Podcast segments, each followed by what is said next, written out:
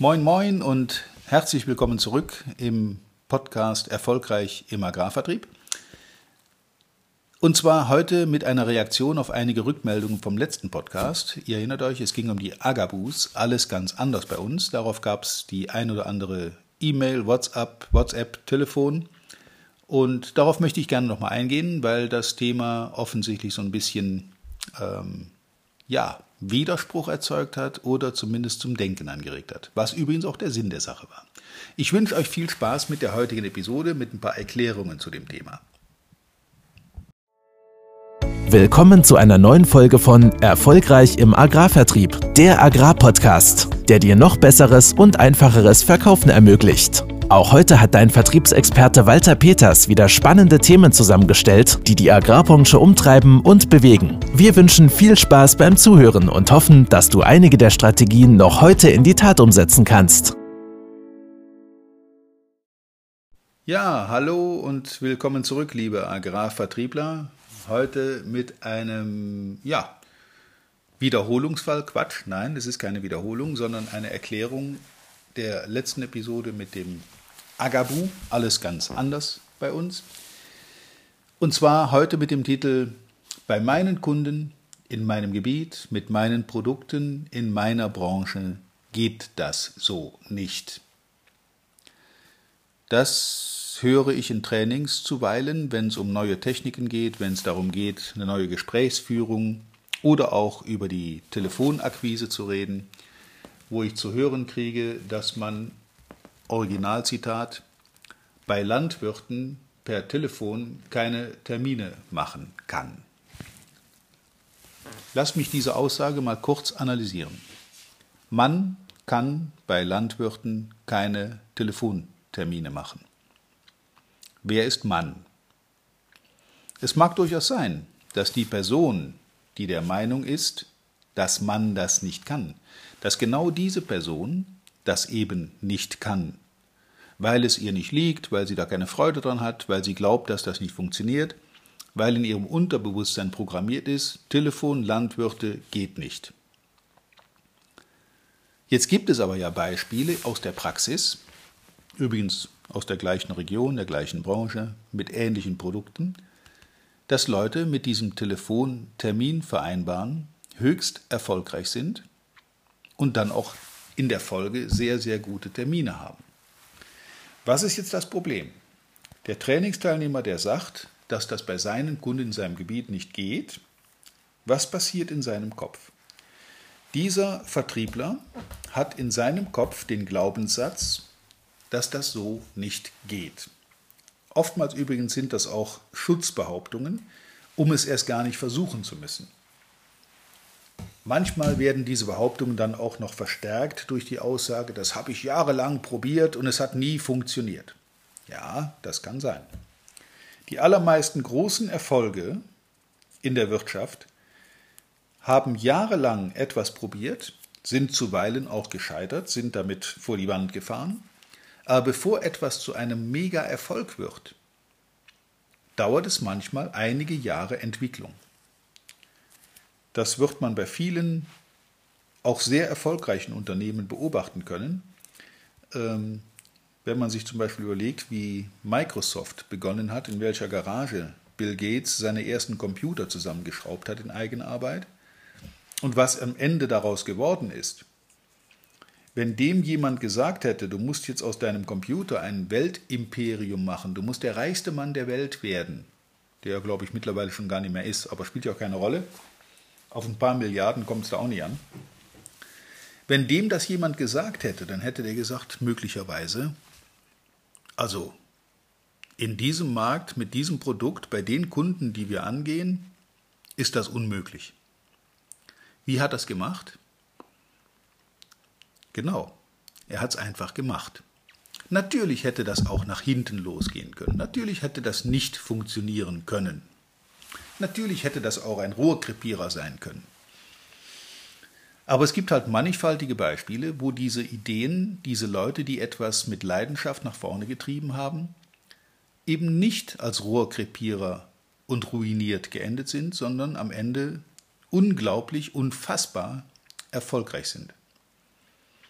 Ich glaube, das kann man Bill Gates zugestehen, dass er in seinem Leben ähm, einen fast unfassbaren Erfolg gehabt hat oder hat nach wie vor. Er ist ja nach wie vor aktiv. Und da gibt es noch einige Beispiele mehr, bei denen das genauso ist. Auch in Deutschland gibt es solche Leute, die mit einer Idee gestartet sind, die vielleicht von vielen, vielen Leuten erstmal verlacht wurde. Aber was passiert dann? Wenn diese Leute, wenn diesen Leuten geglaubt wird und man sich selber davon beeinflussen lässt, dann führt das dazu, dass man diese neuen Wege erst gar nicht probiert. Und die einfachste Lösung ist natürlich, sich selber einzureden, das wird bei meinen Kunden so nicht funktionieren. Dann ist aber das Problem nicht diese neue Vorgehensweise, sondern das Problem ist im Kopf dessen, der es umsetzen soll. Also derjenige, der jetzt diese neue Technik anwenden soll und 100% davon überzeugt ist, dass die nicht funktioniert. Ja, was wird da wohl rauskommen? Der wird diese Technik exakt so anwenden, dass sie gar nicht funktionieren kann. Ich habe das schon gehört im Training. Ja, ich habe den Satz, den du im Training da als Beispiel gebracht hast, den habe ich genau so wie Wort, Wort für Wort meinem Kunden so gesagt und der hat eben nicht so reagiert, wie du es vorausgesagt hast. Ja, das kann sein. Vielleicht hast du den Satz falsch betont, vielleicht in der falschen Situation verwendet, vielleicht hast du die Wortwahl verdreht, vielleicht hast du auch einzelne Sätze einfach umgedreht.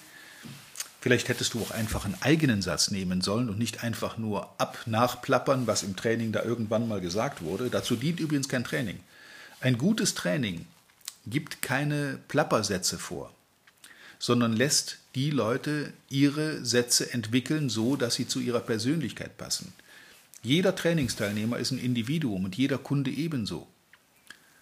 Und wenn dann Walter da vorne steht und seinen Satz als Beispiel nennt, der bei ihm gut funktioniert, dann heißt das noch lange nicht, dass dieser Satz bei der Person, die ihn übernimmt, genauso gut funktioniert. Das hängt vom Typ ab, das hängt von der Persönlichkeit ab, vom Ego, von der von, vom Humor, wie man den Satz formuliert, wie man den rüber, in welcher Situation man diesen Satz bringt.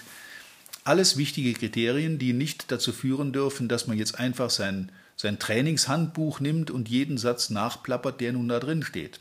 Das wäre kontraproduktiv und so ist es auch nicht gedacht. Aber zurück zum Ursprung.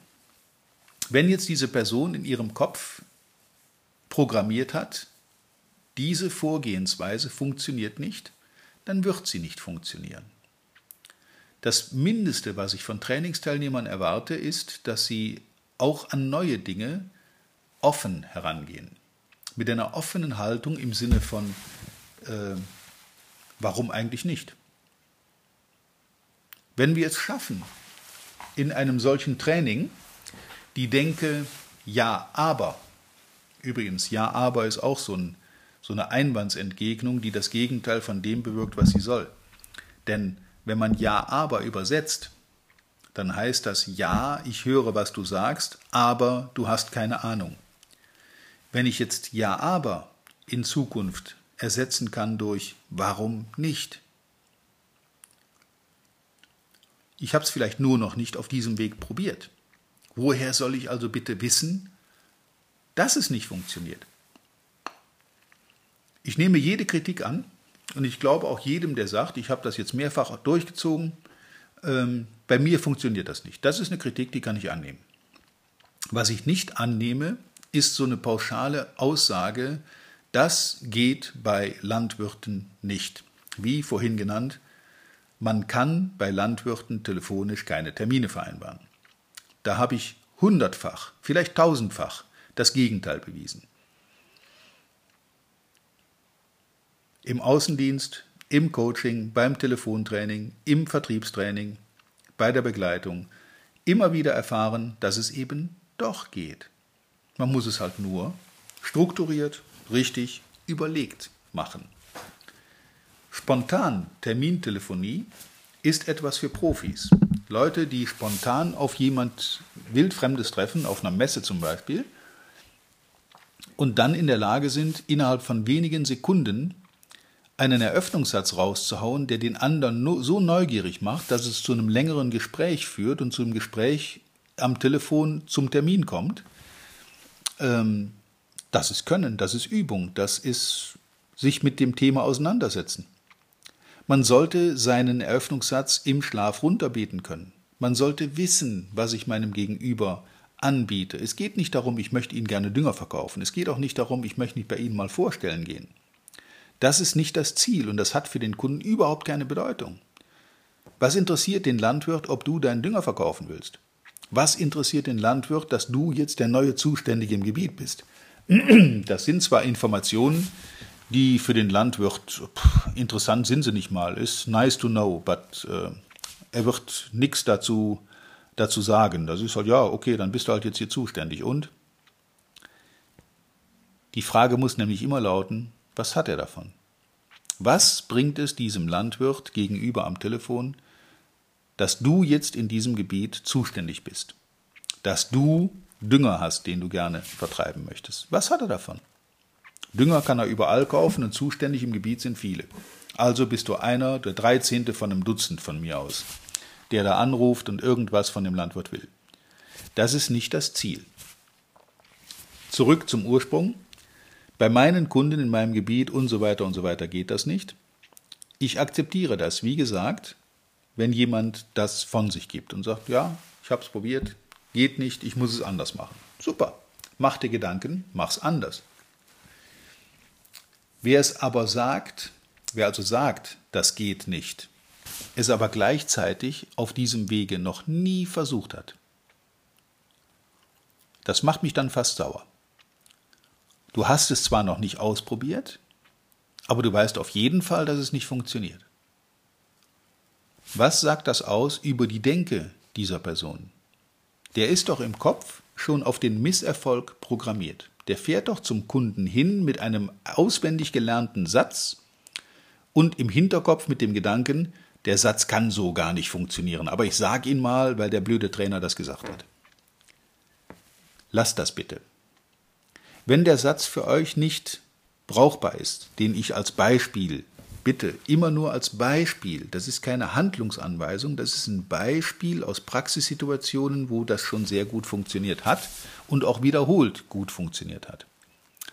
Wer diesen Satz übernimmt, einen solchen Satz zur Eröffnung zum Beispiel, und damit ähm, Erfolg hat, alles super. Wer den Satz aber nur übernimmt, weil der Trainer gesagt hat, du musst das tun und wenn du das tust, hast du Erfolg, dann habt ihr erstens einen schlechten Trainer gehabt und zweitens ähm, außer auswendig lernen im Training nichts mitgenommen. Schade. Schade für die Zeit und schade für das viele Geld. Bin ja unglaublich unverschämt teuer, wie ihr alle wisst. Aber es ist einfach eine wichtige Aussage. Das Training dient zum Gedankensortieren, zum, zur mentalen Programmierung, zum Aufnehmen von Möglichkeiten, über die ich bisher möglicherweise noch nicht gedacht, nachgedacht habe. Und das dann auch mit Praxisübung, mit Rollenspielen, mit, mit Workshops, mit Diskussionen, mit Erfahrungsaustausch zwischen den Teilnehmern zu einem, zu einem Werkzeug zu formen, das für euch in eurer Praxis, für dich in deiner speziellen Situation wirksam ist. Mehr, nicht mehr und nicht weniger. Es gibt viele Leute, die ein Verkaufstalent haben. Ich kenne einige davon, die durchaus sympathische Typen sind oder Typinnen, wie auch immer, ähm, die sehr gut ankommen, die einen sehr netten Humor haben, die sehr sympathisch rüberkommen, die eine offene, freundliche Mimik haben, wo Leute an sich sich gerne mit unterhalten möchten. Und diese Leute haben tatsächlich, wenn die denn rausfahren in ihre Kundschaft, durchaus Erfolg mit dem, was sie tun. Dagegen ist überhaupt nichts zu sagen. Viele, viele Leute, die ich kenne, haben Talent und ja auch ein Händchen zum Autofahren.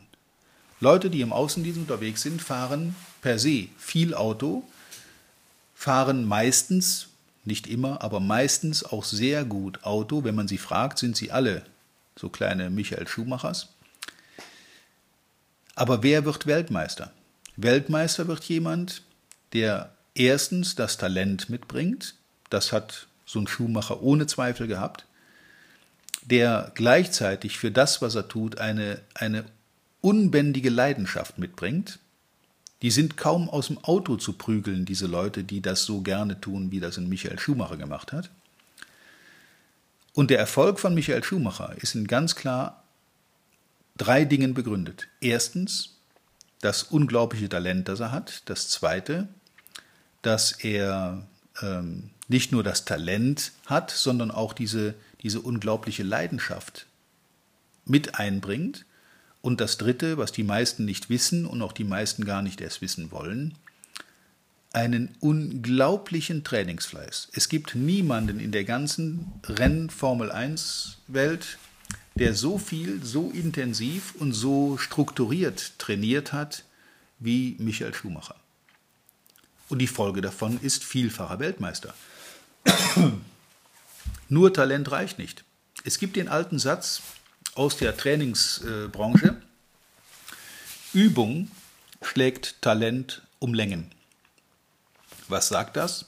Ich kann so talentiert sein, wie ich will. Wenn jemand mit weniger Talent, aber mit sehr viel Fleiß und sehr viel Konsequenz und Hartnäckigkeit übt, übt, übt, dann wird auf lange Sicht der Übende den Talentierten rechts und links und wo er will überholen. Weil alles, was der Übende tut, irgendwann zur Routine wird. Selbst die ungewöhnlichsten Situationen im Vertrieb, im Vertriebsgespräch, im Außendienst, werden irgendwann, wenn man sie oft genug geübt und wiederholt und, und verinnerlicht hat, einfach zur Routine. Dann ist das Standard. Und solche Leute kann dann auch nichts mehr aus der Bahn werfen. Die haben ihre klare Struktur, die wissen genau, wie sie vorgehen äh, sollen. Und im letzten, einer der letzten Folgen hatten wir auch die Intuition.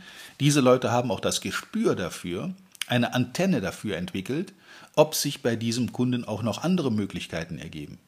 Oder ob es nur bei dem Thema bleiben muss, äh, über das ich mich da vorbereitet habe. Und das sind die Punkte, die Erfolg ausmachen. Das waren jetzt die Kunden, die Gebiete, das hatten wir im letzten schon, ähm, sind bis auf die Sprache und ein paar kleine kulturelle Differenzen gar nicht so unterschiedlich, wie man immer glaubt. Die Produkte sind zumindest im Wettbewerbsumfeld mehr oder weniger vergleichbar. Man hat ein paar Features, man hat ein paar Serviceleistungen, man hat vielleicht auch in der Maschine eine Entwicklung, die die anderen noch nicht haben, weil sie patentiert ist und so weiter und so weiter. Das unterscheidet Produkte. Einfacher ist es natürlich, ein Markenprodukt zu verkaufen als irgendein Commodity. Also wenn ich ein bestimmtes Futtermittel produziere, dann bin ich derjenige, der das entwickelt hat und wenn das super funktioniert, kann ich damit tolles Geld verdienen. Äh, anders ist das bei Düngemitteln. Wenn ich vergleichbare Düngemittel kaufe von verschiedenen Herstellern ähm, oder von verschiedenen Anbietern, lassen wir die Hersteller nochmal außen vor, die haben ja vielleicht noch Unterschiede, aber wenn der gleiche Dünger bei Handel, Genossenschaft etc. in der Halle liegt, dann ist natürlich der Preisunterschied das maßgebliche, logisch, weil das Produkt sich überhaupt nicht unterscheidet. Also auf Produktebene gibt es tatsächlich Unterschiede und ähm, ja, wenn ich vergleichbare oder sogar das gleiche Produkt beim Landwirt verkaufe, was auch mein Wettbewerber anbietet, dann ist natürlich nicht so weit her mit dem Abheben vom Wettbewerb. Dann ist man vielleicht näher dran, dann hat man vielleicht eine bessere Lagerlogistik, dann kann man äh, äh, die Verladung beschleunigen, äh, was weiß ich, man kann dem Kunden Big Bags auf den Hof fahren. All diese Dinge kann man tun, um sich vom Wettbewerb abzuheben mit, mit Argumenten, die der andere nicht hat. Und zuletzt gab es ja noch die Branche, wo es dann angeblich auch tolle Unterschiede gibt. Das hatte ich auch im letzten Mal schon gesagt, wenn es um Investitionsgüter geht, ist der Einkaufsprozess fast immer gleich. Wenn es um Verbrauchsgüter geht, eben auch. Aber Verbrauchs- und Gebrauchsgüter unterscheiden sich natürlich im Vertriebsprozess. Gebrauchsgüter werden für einen längeren Zeitraum eingekauft, Verbrauchsgüter werden verbraucht. Logisch. Zusammenfassend lässt sich sagen, dass ähm, oder möchte ich, lässt sich sagen, ist so blöd formuliert, möchte ich sagen, dass diese, diese Aussage, in meiner Branche geht das nicht, für mich nur dann akzeptabel ist, wenn mein Gegenüber es tatsächlich schon versucht hat und bei diesem Versuch keinen Erfolg hatte. dann kann man vielleicht noch ein bisschen modifizieren, dann kann man vielleicht noch ein bisschen rumfeilen an der Formulierung. Aber wenn es nicht funktioniert und er hat es mehrfach versucht, dann akzeptiere ich das. Aber bitte kommt mir nicht mit so einer Aussage, ich habe es zwar noch nie probiert, aber ich weiß ganz sicher, dass das, was du da sagst, niemals funktionieren wird. Das ist etwas, was ich niemals akzeptieren werde. Okay, ja, das soll es zur Klarstellung der letzten Episode gewesen sein. Manchmal ist es ganz schön, wenn man so mal aktuell auch auf eine äh, Episode eingehen kann. Im Moment plane ich wieder einige Interviews mit interessanten Leuten im Agrarsektor. Seid gespannt, bleibt dran, äh, abonniert den Kanal, wenn es euch Spaß macht, wenn ihr daraus etwas rausziehen könnt und euch die Zeit nicht zu schade ist, zwischendrin mal ein bisschen so out of the box zu denken und sich ein bisschen von außen inspirieren zu lassen. Dann bleibt dabei. Hört euch diesen Podcast regelmäßig an. Es gibt immer wieder neue Folgen. Vielleicht kann man auch mal eine alte Folge wiederholen und wiederholt anhören, wenn einem jetzt gerade ein Thema auf den Nägeln brennt. Steht euch frei, steht zur Verfügung. Ich wünsche euch ganz viel Erfolg, viel Spaß bei allem, was ihr macht und natürlich wie immer reiche Ernte. Euer Walter Peters. Vielen Dank, dass du heute wieder dabei warst. Wir hoffen, du hattest genauso viel Spaß wie wir. Wenn dir gefallen hat, was du gerade gehört hast, dann war das erst der Anfang. Denn auf walter-peters.de-termin erhältst du kostenlos und unverbindlich ein Beratungsgespräch mit Walter. In diesem 30-minütigen, völlig kostenfreien Erstgespräch erarbeitet Walter mit dir einen Schritt-für-Schritt-Plan, den du direkt anwenden kannst. Du lernst zum Beispiel, wie du deinen Umsatz innerhalb weniger Wochen deutlich steigerst, wie du mehr Neukunden für dich gewinnst und deine Verkaufsgespräche erfolgreich abschließt. Da Walter immer nur eine begrenzte Zahl von Anfragen bearbeiten kann, warte nicht zu lange. Denn Fakt ist, wer weiterkommen will, braucht einen Experten. Walter hat mit über 40 Jahren im Vertrieb und 15 Jahren als Trainer schon zahlreichen erfolgreichen Unternehmen dabei geholfen, ihre Umsätze massiv zu steigern und Kundenverhandlungen deutlich zu vereinfachen. Wenn du also wissen willst, ob du für ein Erstgespräch in Frage kommst, geh auf walter-peters.de-termin und fülle das Formular aus. Bis zum nächsten Mal bei Erfolgreich im Agrarvertrieb, der Agrarpodcast. Wir wünschen dir reiche Ernte.